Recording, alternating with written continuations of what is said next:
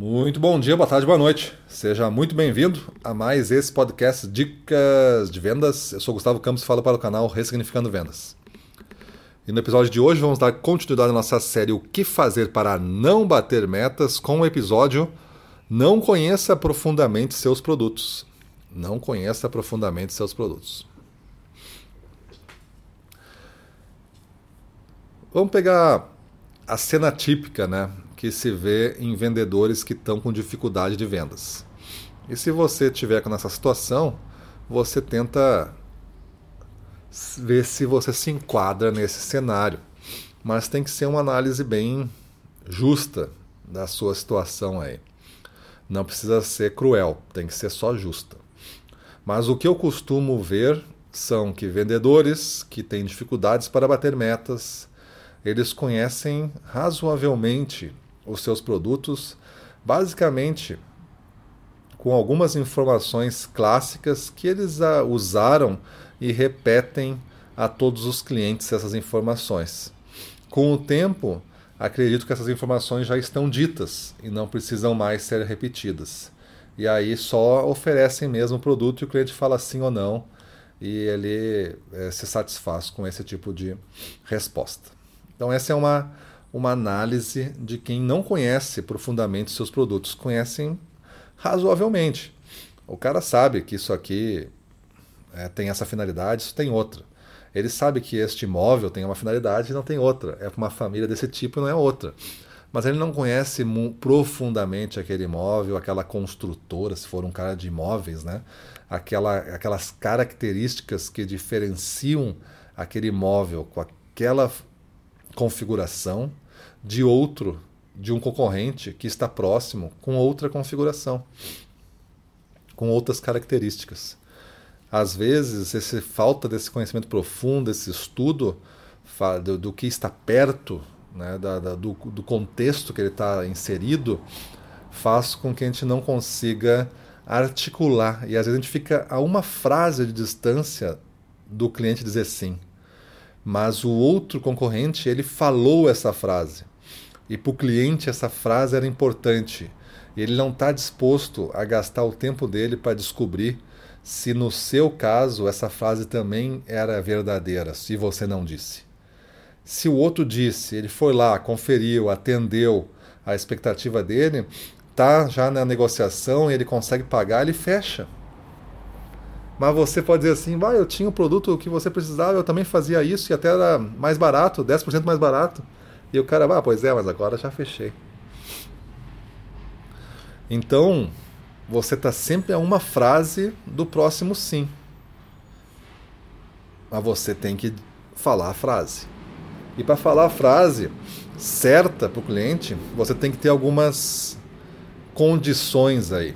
Algumas condições de preparação. Uma é partir dos seus produtos, entender profundamente. Se você decidiu pegar esse produto para vender, você o entende como ninguém.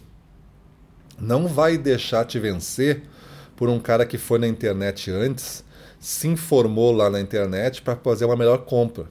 Aí o cara chega para falar com você, vendedor, e ele sabe mais das coisas do que você mesmo sabe. Ele sabe mais das tendências do que você mesmo sabe sobre o seu segmento. Então, quando eu falo estudar o seu produto, é estudar o seu produto ontem, hoje e amanhã. É como esse produto evolui no tempo.